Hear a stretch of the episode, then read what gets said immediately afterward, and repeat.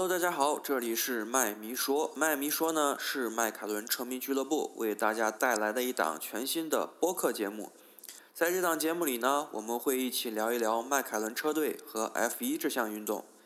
您可以在新浪微博和微信搜索“迈凯伦车迷俱乐部”找到我们，也可以关注我们的 Twitter 和 Instagram 账号，我们的账号是 McLaren Fan China。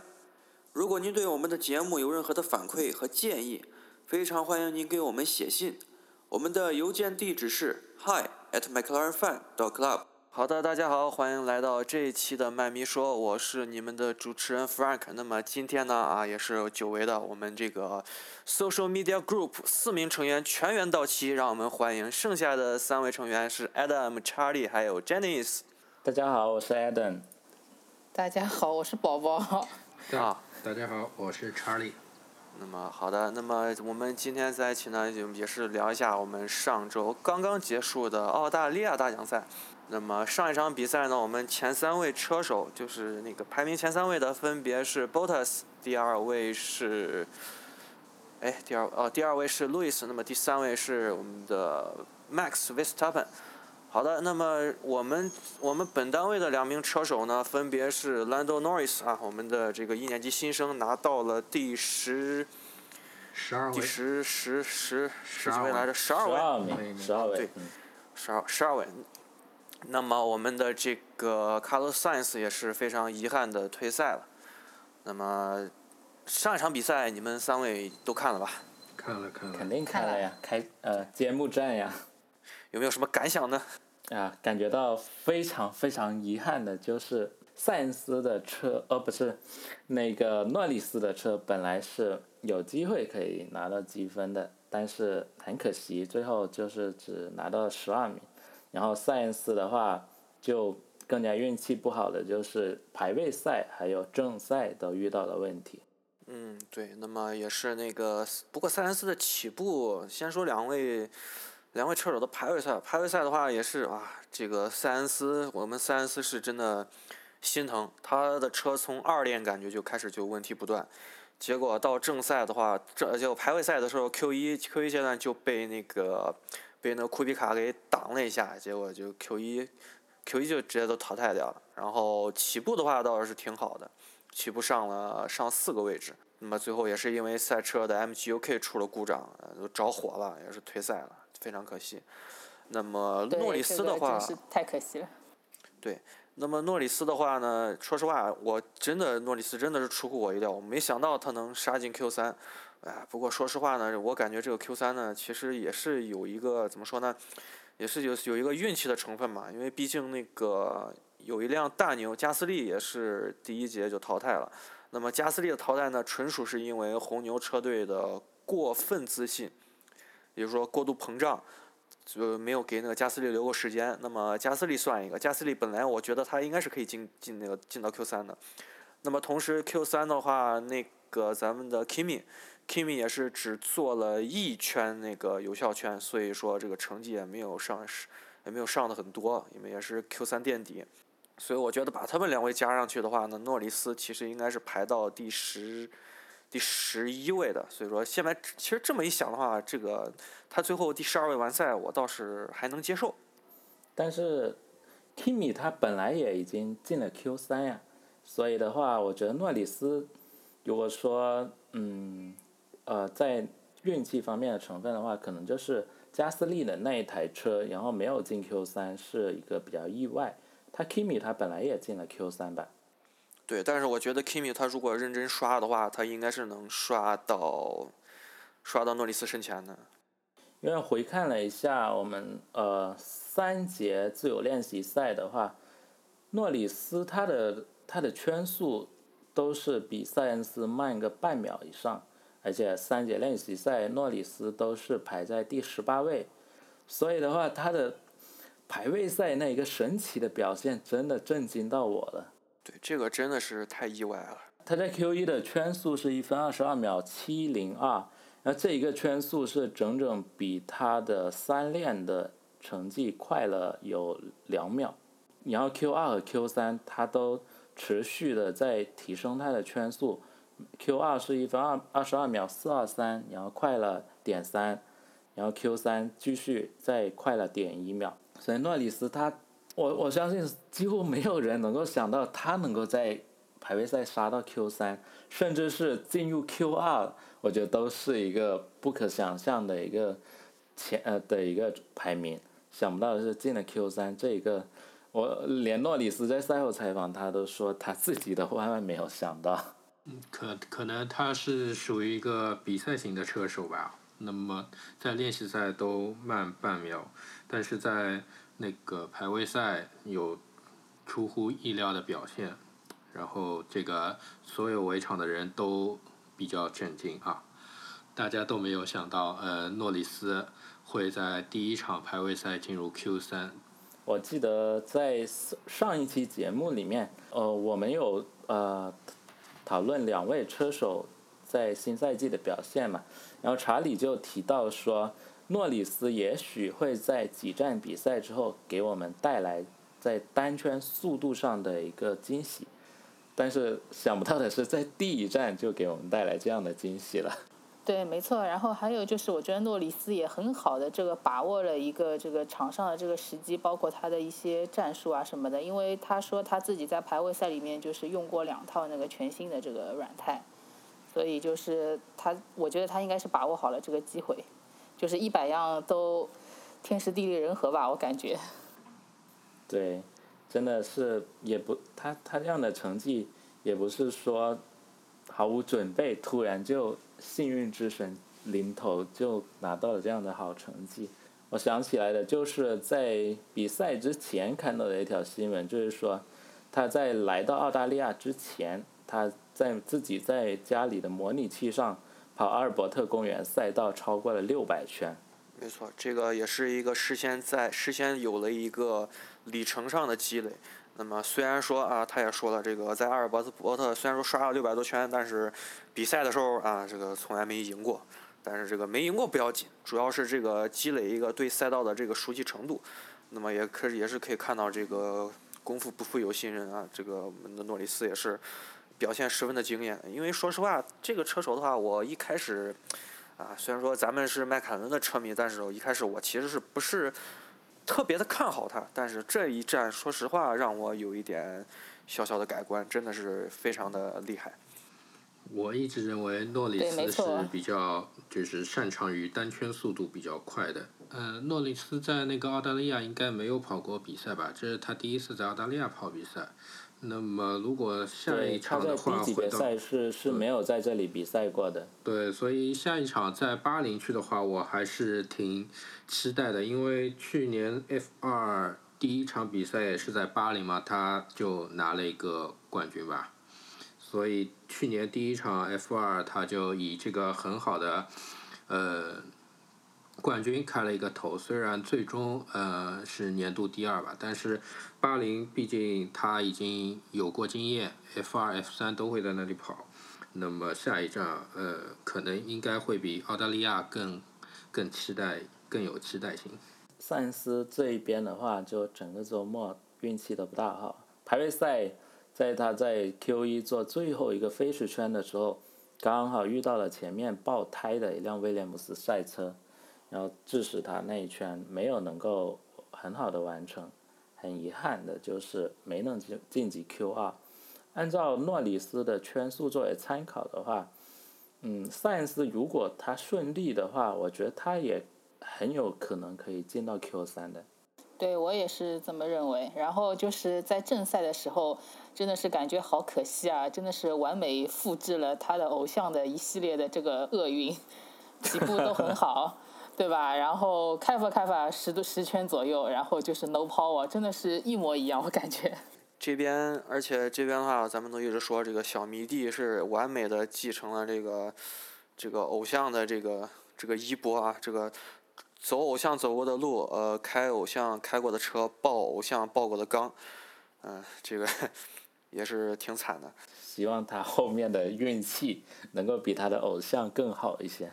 对，不过我觉得吧，这个其实说法不太严谨，因为我觉得，因为咱们我如果我没记错的话，今年他其实没有他没有百分百的继承到偶像，为什么呢？因为那个今年，呃，他原来阿隆索头哥的头哥的车组其实是跟着诺里斯的，他的车组塞恩斯的车组是用的是范多恩的车组，所以这个这点是比较有点小遗憾的。嗯，那去年诺里斯给头哥的车组，车主就去年应该诺里斯就知道自己是头哥车主的吧？因为你大家还记得有一场比赛，诺里斯给头哥泡咖啡那个画面。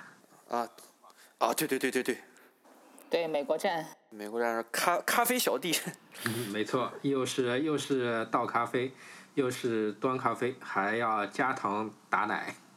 对，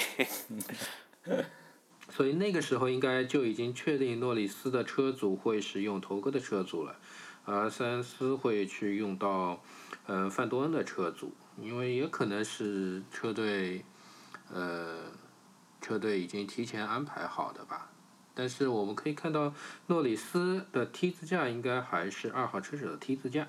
哦，对，所以这个可能是啊，这个是我个人的猜想啊，可能是就是车队可能是就是为了一种资源的平均分配吧。这个因为诺里斯毕竟是他们咱迈凯伦自己的自己培养起来的车手，那么虽然说他是新人，新人，而且这样的话就是说给照就是为了照顾他一下，给他一个稍微就是经验比较就水平比较稍微相对来说要好一点的车组。那么塞恩斯的话，就是因为自己本身实力就已经比较比较强了，所以就给他就是在车组方面可能就稍微的给他亏待一下，我我是这样理解的。当然，这些都是我们自己的理解，Science 的车迷不要 不要误会，啊。这个这个仅限我们自己的猜想啊。对 对对，但是我感觉其实我们这两边的车组都还是挺好的，因为就是你看两边的这一个工程师，对吧？然后一个是以前跟过巴顿的，对吧？然后还有一个呢是后来才跟阿隆索的，我觉得应该也问题不大吧。对，这个相信大家的实力都是很强的。对，而而且今年我觉得我们的这一些呃，在车主的工作效率，比如换进站换胎的工作效率是比去年更好了。今年呃，今年在澳大利亚应该是迈凯伦应该是排在第六吧，那个进站换胎的速度应该是诺里斯，的诺里斯进排第。四，第还挺高的。好像有一个第四吧，对对对，第四因。有，对，因为我记得，我记得前面有那个两辆威廉姆斯，还有一个一一个大牛。是拿拿了十二分，我记二点五秒。对，这个二点五秒的话，可以说是一个标准的这个进站时间，也是中规中矩。嗯，没错。这维修站的效率的话，相对于去年，我觉得还是提升蛮多的。可能车队在去年这个维修站的效率，觉得也也自己觉得过意不去了啊。今今年练了很多，特别是在比赛前，我们还看到车队官官博还发了那个视频，就说车组在勤奋练习进站。这个其实感觉他们每站之前好像都会去进行这样一个练习，所以更多的时候是为了让技师们熟悉一下自己的这个这个气枪啊，熟悉一下自己手上的这些工具、这些设备啊，也是提前的热热身。对，我觉得迈凯伦的这个进站效率就是怎么讲？我们上海人讲脚高脚低，因为其实这个围场的这一个最快的一个 pit stop 的一个这个记录啊，其实也是迈凯伦是一个 占据榜首的，就是曾几何时。但是他们其实平时在工厂也有练，但是到了这个比赛的这个全年二十一场的比赛里，可能就有的时候表现忽高忽低吧。只是希望就是能够呃以后能就是有一些。呃，consistency 就是。那么其实标杆的话还是在威廉姆斯手里的这个最快进站时间，威廉姆斯的一点一点九一点九九，对，一点九一二，嗯，对，一点，对，这个还是啊很厉害的。这几年威廉姆斯的停站的速度都超快。对。虽然车现在今年不怎么快，但是他们这一站的进站效率还是第三位的，排在两辆大牛后面。唉，威廉姆斯也是跟咱们一样，这个多灾多难。威廉姆斯在赛前大家都在纷纷猜测排位赛他们能不能进得到百分之一百零七。对，因为上一支没有办法进到百分之一零七的车队还是当年的 HRT 车队。这个真的是不知道说什么好。对他，而且他们这个比赛的前一天，这个他们的技术总监，我们的老朋友派蒂罗伟还是直接请假啊，我不玩了，我不去现场了。Paddy Love，他在威廉姆斯没有办法成功开启 Party Mode，希望威廉姆斯和迈凯伦两支车队都要努力大步前进啊！这两支英国曾经的豪门车队，现在是倒数两位的车队。嗯，曾经 F1 历史上也是三大老牌车队，法拉利、McLaren 还有威廉姆斯。那么现在两支英国的车队都陷入了队史的低谷，希望希望早日能够回到正轨，重重建这个辉煌。哎，其实说实话，这个我们我觉得我们还能看见点盼头。威廉姆斯就真的，哎呀，主要哎，这个我们也就不去多加评论，我们还是看好我们自己的车队吧。其实我们也好不到哪里去。哎，好的，那么，那么下面的话，就希望有个触底反弹吧，跟那个股票一样，对吧？对这个否极泰来啊，对我们已经没有没有没有办法走的再低了，接下来也该反弹了。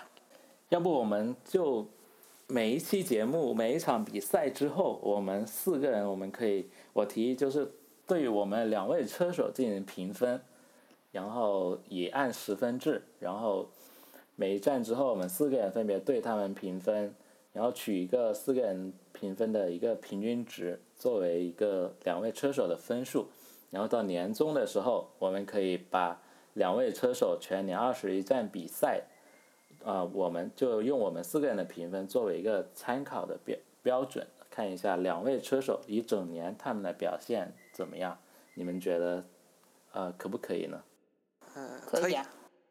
嗯，没问题。因为现在 F 一它好像也是每一站都有一个叫什么 Power Ranking，就是对每实力排对行榜。对呀、所以我们也可以对我们家的两位车手做一个实力的每站的实力排行。好的呀，那谁先来？那查理，你先来评一下。好，那我先来评一下吧。那我我给这一站的话，诺里斯我给八分吧。主要还是觉得，呃，虽然他起步正赛起步，嗯，掉的位置有点多，我觉得可能一个是比较紧张，第一场自己的比赛，然后还不呃还不能很好的适应，呃，但是排排位赛的经验表现，呃，我觉得还是非常非常惊喜的。那么塞恩斯的话，我给七分，呃，当然这不是完全因为塞恩斯的问题这一周，呃，主要还是赛车赛车方面的问题，但是他所表现出来的能力，呃，其实还是觉得比诺里斯更高一筹。呃，当然在跑了五年的 F 一经验也是累积的一一定的量的。那么，但是整个周末都没有怎么发挥出来，所以分数也不不不能评太高。那么这就我给两位车手的评分。嗯，好的。那么接下来谁来？呃，我来说一下吧，我给我给兰多的分数，我给他一个九分。哇，好高啊！作为一个一年级的新生，从来没有在这一条赛道去跑过比赛，然后他在排位赛的表现，开着迈凯伦这一台车，可以说是，呃，赛道上倒数第二的车，然后杀进了 Q 三，这个是非常惊艳的一个表现。虽然他在正赛里面，嗯，他的起步位置下降了，然后他在给那一台阿尔法罗密欧赛车挡住他，因为那一台赛车是比他的他进站策略是跟诺里斯是不一样的，被挡住了很多圈，但是这也是一个情有可原吧，因为这条一个街道赛是比较难超车，这是诺里斯的一个失分的地方。后面的话他自己也谈到，在比赛中他有过一次大锁死，这也是他呃人生的第一场 F 一比赛嘛。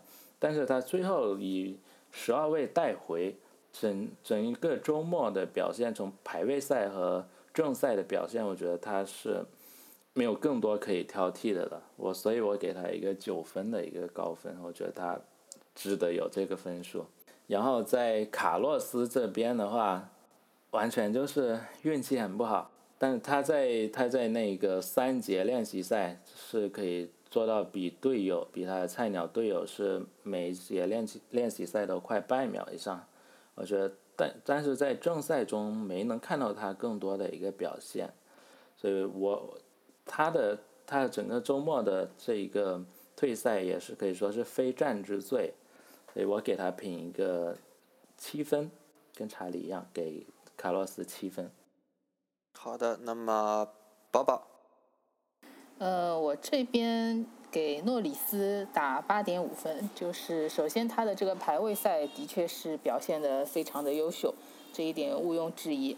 然后在正赛里呢，就是可能会就是掉一点分，一个是因为起步的这个原因掉了点位子，然后呢，可能跟这个阿尔法罗密欧，呃。缠斗了很久，就是当时因为我们是在那个一个看比赛的一个 pub 里面一起看的，就是大家都在说，哎，这两个模拟器之王在那里缠斗，对吧？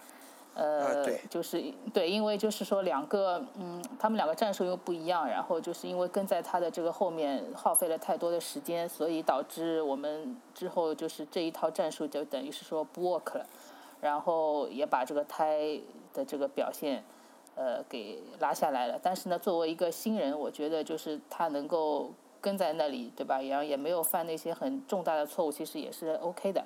包括最后的话，把那个佩雷兹还能挡在后面结束这个比赛，也是可圈可点的。所以对我来说，我给他还是八点五分。那塞恩斯呢？这个也也因为就是表现不不出来，排位赛里面被那个交通事故挡了一下，然后正赛里面的起步其实是。上了三个位置，其实还是蛮厉害的。到后面后来又赢了一个位置，但是，呃，开了十圈多就退赛了，那也表现不出什么。所以三四我给七点五吧，希望下一场他能够运气好一点。嗯，那么我的话呢，三先说三思吧。呃，三思的话，我就给他塞恩斯，我给七点五。呃，就是只只有只有一个原因，就是。起步之后连升四个位置，是位置提升最多的一个车手。虽然说运气不好，但是他的起步能力很强，然后整体能力的话也不错。所以希望下一站，那么下周的巴林站呢，能够有一个很好，能够跑完一一整场比赛，有一个实力上有一个完整的这个展现。那么诺里斯的话呢，嗯，我就给他八分吧。诺里斯的话八分，主要是因为两个原因。第一，能够开着这样一台迈凯伦杀进 Q 三，啊，对于一个一年级新生来讲，真的是非常非常的了不起。那么还有一个，还有一个那个第二点呢，就是因为，嗯，他在比赛的最后阶段能够超越同样是一年级新生的吉奥维纳奇。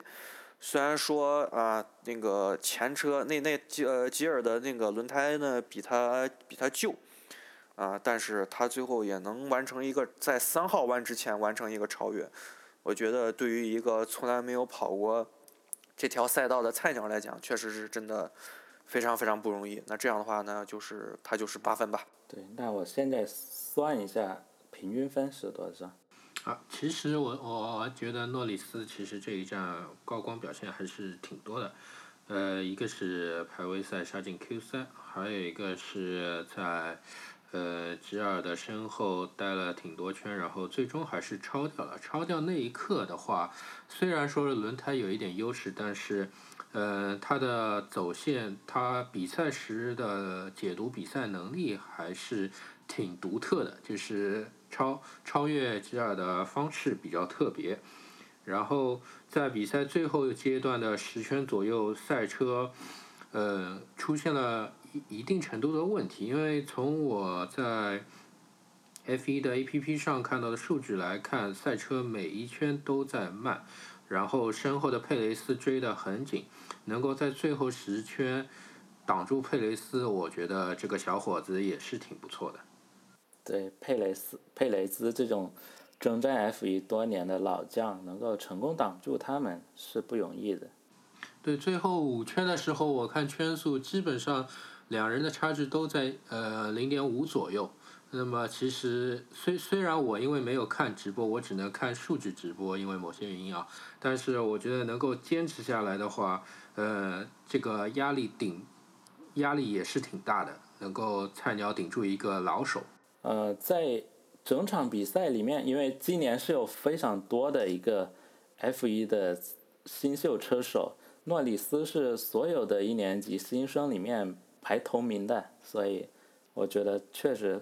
非常可圈可点，对，而且考虑到这个阿尔法的车比咱们的车要快，所以真的诺里斯挺了不起的。我刚刚已经把我们四个人的分数给算下来了，然后我们是平均分就取小数点后的一位，然后四舍五入，然后所以现在的话，第一站啊就诺里斯八点四分。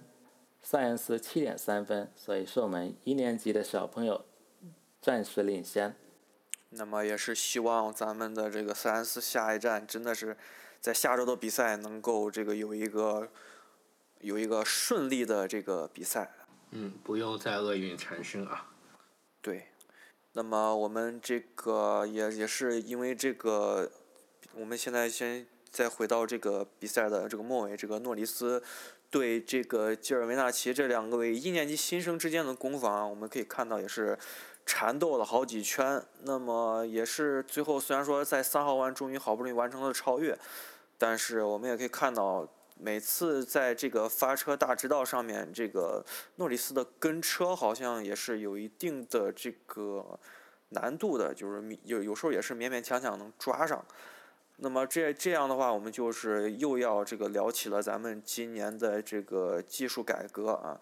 这个 FIA 为了增加这个跟车的，为了减轻跟车的难度，增加超车的几率，也是做出来了一系列的改革，其中包括了前翼部分、还有侧箱部分以及我们的尾翼部分。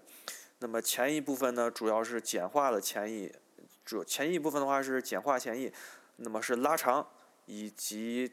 往前延伸，还有这个增高，呃，现在看的话，这些这些改动的话，嗯，我觉得好像没有起什么大的作用，就是单纯从第一站来看，因为我们可以看到这个跟车的话还是比较，呃，跟车虽然说可能比较容易，但是超车的话还是比较难的。当然，其中有一部分原因是因为赛道的特性。所以，但是这在这个大直道上，我觉得我看不出来有什么，有什么多大的改观，你们觉得呢？但是阿尔伯特公园它本身没有太多的大直道，这是一个，呃，算是一个街道赛吧，所以这也是赛道因素也是一部分。但是以车手的反馈来看，我在赛后看到一些新闻的采访，包括汉密尔顿和维斯塔潘在内的车手都有评论说。这个新的空气动力学，它好像并没有能够达到所想象的效果，就是能够更容易的跟车，可以更加方便的去超车。但是从第一场比赛确实看不到这样的效果。没错，也是受制于这个赛道的特性啊。那么希望来到了咱们中国站的话。或在中国站或者在巴林可能也可以看到。其实巴巴林知道也挺多的。在巴林这种 stop go 的赛道的话，应该可以很好的可以观察一下，是不是真的能够更方便车手去超车了。对的。嗯，可能我觉得引擎也是一个问题。比较好的标杆的赛道。那么现在引擎大家也不一样，马力也可能不一样，这可能也也也有一定的因素。没错，那么塞恩斯虽然说第一站里边因为 MGUK 故障啊，遗憾的退出了比赛，但是在赛后呢，他也是非常积极的，这个肯定了咱们这个雷诺引擎啊，它的前东家雷诺的引擎的这个进步啊，他说那个以前呢，我们在直道上可能差了别人有十公里每小时，但是现在的话，我们只是差两到三公里每小时，也是一个雷诺也是这个也是在稳健的取得进步啊。但是他说，但是塞恩斯同时也指出了，呃，雷诺现在的这个进步呢，其实是两年前就应该完成的，所以这个啊，感觉这个话说出来好那个什么呀。大家都知道的，现在那个统治级的车队在 V 六涡轮增压时代实在是领先太多了。对呀，因为确实这个奔驰准备这个涡轮 V 六涡轮增压已经准备了好久好久了，雷诺的话也是准备的不是说特别的充分，现在能够赶到这样一个程度呢，也是啊也是非常不错的，我们就再给他一点时间吧。对，是的，这个奔驰的投入跟雷诺的投入还是不一样的。这个奔驰的砸的这个预算，也不是雷诺能够 匹及的。对，虽然说雷诺，虽然说雷诺是一家半国有企业，但是这个还是真的是比不上。对，我觉得今年的这个从排位赛的这个感觉来看。呃，中游车队它的这一个更加接近了，就是说我们的这个圈速，这个倒是一个新的一个亮点。我觉得对比赛的观赏性来说，可以较之前增加不少。因为只要你稍微慢一点点，就你可能就 out 了。对，所以说其实其实还是还是有改观的，只不过是对于这个这个地球组跟地球组之间，还有火星组跟火星组之间，这个有效果啊。对，今年地球组之间的差距会比去年还要更小，可能就是一点点的一个时间上的比差距的话，在排体现在排名上就会非常大了。对，嗯，除除了威廉姆斯以外，地球组所有车队七支车队加起来差距都在一秒以内。所以今年，所以今年的比赛要分为。火星组、地球组和威廉姆斯吗？哎，这个就这个就不要说说出来就不太好了吧？这个。其实中游车队如果能打成这样的话，其实也挺好看的这个比赛，因为其 F 一就是差千分之几秒来决定胜负的嘛。那么我我们我们说地球组的话，我。撇开火星组不谈啊，地球组能够以千分之几秒来决定一个胜负的话，这比赛相当好看。对，没错。哎，也但但是这个咱地球组就不要想着能够接近火星组了，这个是没办法的。那么说起来的话呢，这个本周也是那个上周澳大利亚大奖赛也是，哎呀，怎么说呢？开门就是非常的不顺啊。我们的这个老朋友。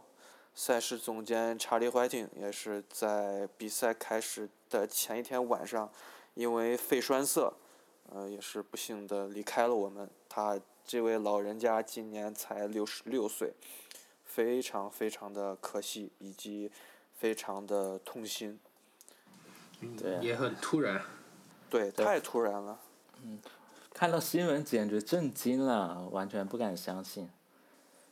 这么多年看比赛都是他老人家掌管这一项比赛，而且前一天还在赛道上工作，这第二天早上起来看到，哎，这样一条新闻真的是难以接受啊，有点。对，真的是啊，真的是一个噩耗。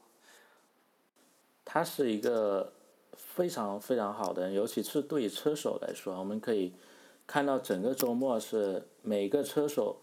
都在深切的怀念查理怀廷，他被誉为是 driver's man，就是他是站在车手这一边的一个人。因为他是在不断的致力于提升车手的这个安全安全的一个这样一位工作人员，也是非常的了不起。同时呢，他也是接受一直是这个担当这个车手们倾听对象的。这个这样一个角色，如果车手们有什么意见啊，或者对技术方面有什么疑问呐，都是会找这位老人家去商量的。那么他本人也是非常的和蔼可亲。对查理，他对 F 一的贡献，真的可以最引最注目的一个贡献，可能就是对车手的安全，他他是不遗余力的支持的，引入现在去年开始吧，引入了这一个 Halo，就是对他也是力力推这一项新的部件的。这可以看到这个 Halo 最明显的一个效果，可能就是二零一八年，就是去年比利时大奖赛中勒克莱尔的那一个事件吧。啊，那个是 Halo 的话，呃，就是比利时大奖赛嘛，就是在 SPA 嘛嗯，对就非就可以在这一个事故中真的起到非常大的作用。对，没错。如果不是因为黑勒的话，现在真不敢想象勒克莱尔现在，哎呀，不敢想，真的不敢想。对，还有那个赛车头枕也是查理主导引入 F 一的，嗯，对，那个 Hans，对，可以说他真的是 F 一运动的支柱，给他这个称号是完全不过分。没错，而且他，而且他基本上是没有人可以去替取代他的。就 Toto 在近期接受采访时也表示，就是很难很难 FIA 很难再找到一个像查理这样的完美的替代者，几乎是不可能。没错，这个我们所说的这个替代者，不管是从形式上，就是从精神上，这个替代者还是形式上的替代者，都是不可能的。为什么这样说呢？因为根据 F 1的这个竞赛规则，每个大奖赛周末必须有三个人，就是赛事总监、安全代表，还有一个永久的发车员，这三位是必须有的。而且前两个角色，就是赛事总监和安全代表，他的担任者必须从整个周末的第一个赛道阶段起就开始上岗，就是我们所说的周四的一练就开始上岗。那么查理这个查理怀特呢，这个他他到底有多重要呢？这个老爷子一直身兼着三项工作于一身，所以真的是他死之他他的去世对我这个这项运动来讲真的是这个非常非常大的打击，因为他他离开我们之后。FIA 可以说几乎是没有任何的这个反应时间，因为他没办法在第一时间就找到查理怀特替代者。每条新赛道建成之前，查理也会亲自去赛道上检验这条赛道的安全性。对，就是刚刚大家也讲了，就是他的一个这个工作量的这个事情。那他的这个工作量的确是非常的这个密集的，就像呃各位就是之前所讲的，就是一百样事情他都要去查看啊，去兼顾，对吧？然后不光是现在的，对于将来的一些事情，他也是都需要做一个很完完全的一个考虑。然后还有一点就是值得讲的，就是说做他这么一个工作，就是。有的时候怎么讲，真的是吃力不讨好啊！大家也都可以看到，尤其是在比赛的时候，那些车手一旦呃不开心了或者怎么样，其实也也会对他有一些这个质疑啊，甚至是说有一点不满啊这种。但是呢，就是这样这样一个这么艰难的工作，他能够做下来，还做了那么多年，还真的是挺不容易的。对，可以可以说他可能是 F 一里面最忙的一个人吧。对。他要处理赛道的安全，要处理车手的投诉，也还要还要去处理车队跟车队之间的投诉。比如说啊，我这个我们都知道啊，这个今天这个梅奔大小报告说啊，法拉利哪个部件违规啊，你要去查一下。啊，明天法拉利又说啊，梅奔有什么部件违规了，你要去查它。这个，哎，所以真的是，这个查理真的是非常非常的了不起。对。而且他这一个人的话，他早年间也是从 F 1底层的一个机械师开始干起的，一直做到他如今这一个位置。他应该是一九七六年入行的。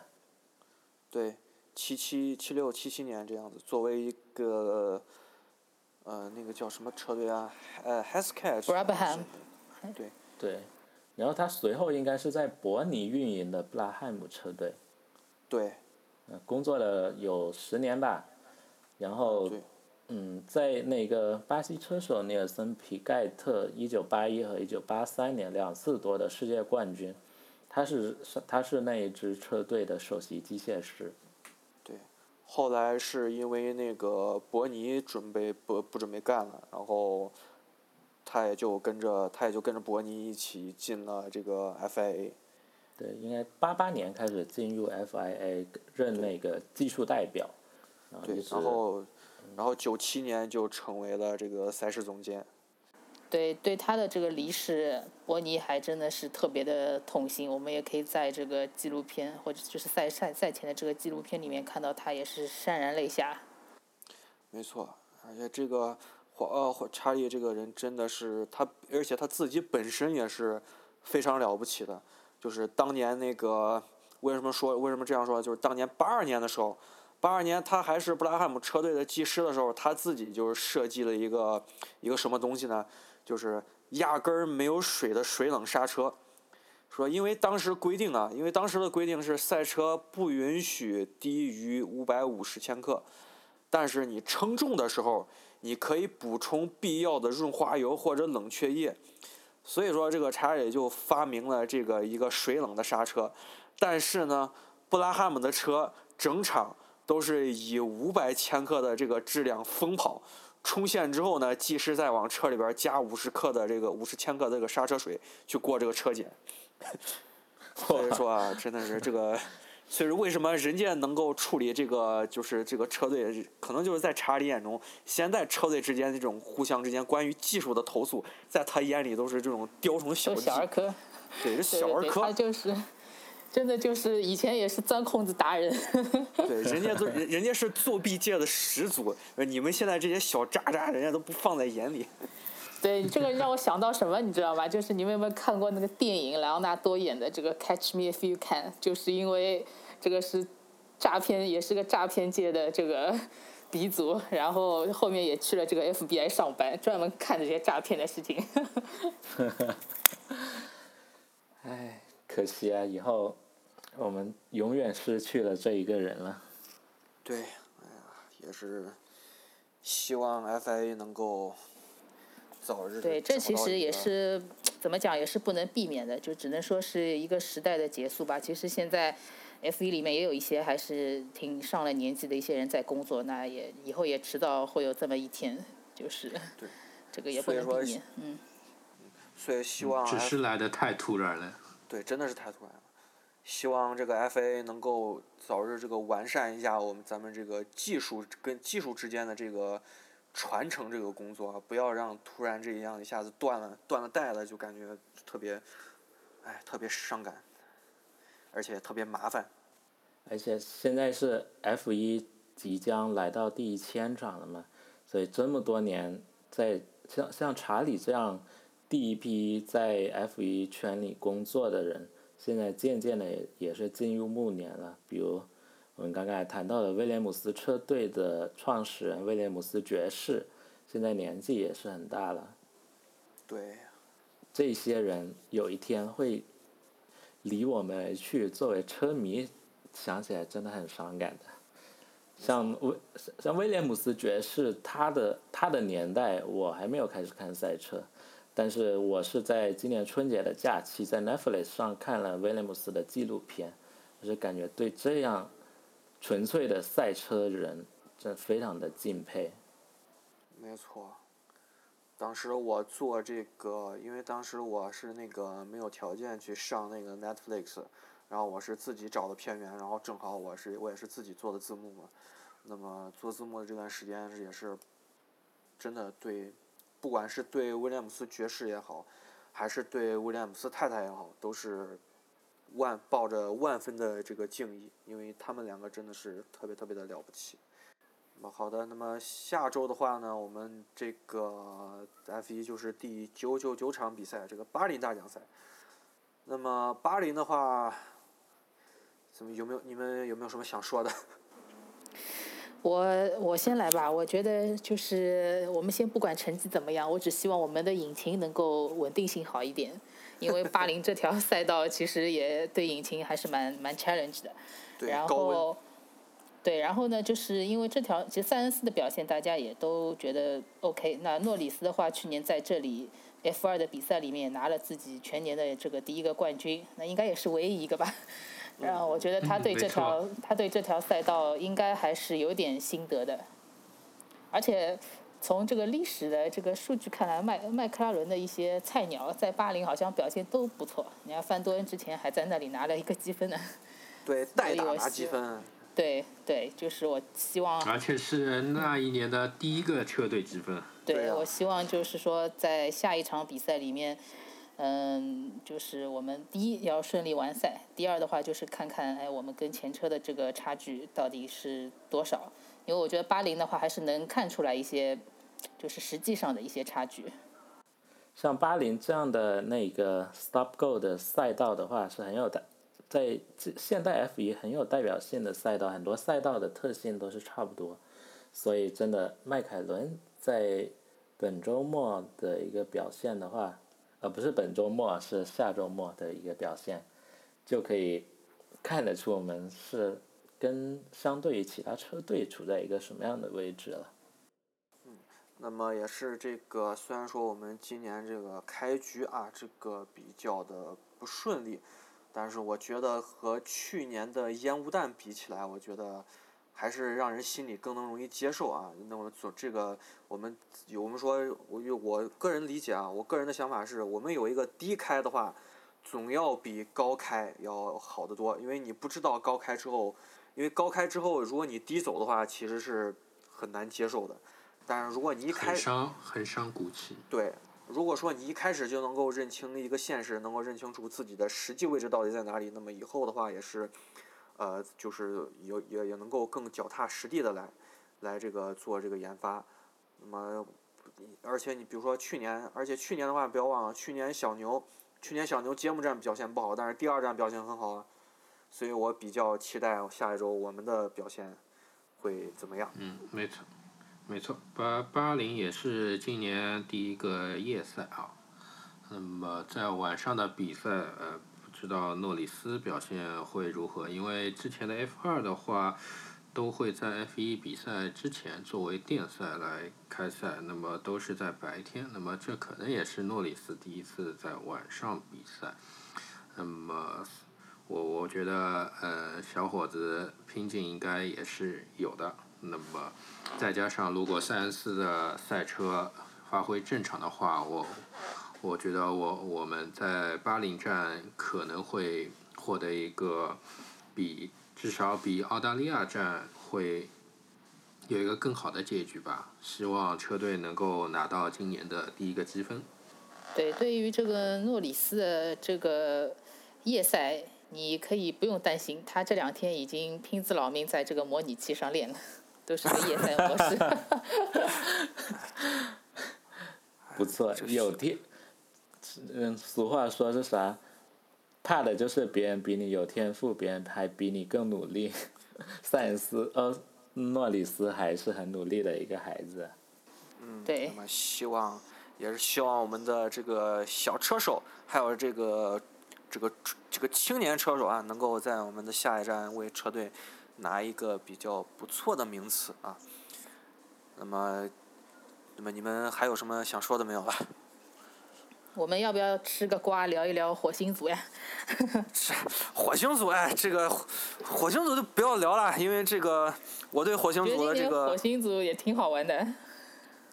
这个今年这个火星族，咱们这个小胖啊，小胖真的是非常非常的给力啊，这个也是很他的那个什么，比呃冲线之后的那个著名的那一句呃无线电通话，呃 to anyone who 啊、who may concern 啊、什么 be 那个 you 嗯，F 开头的四个字母的那个词，对 他，他对但是法拉利我倒真没想到他们就是能差那么多，在那个排位赛里面差零点七秒。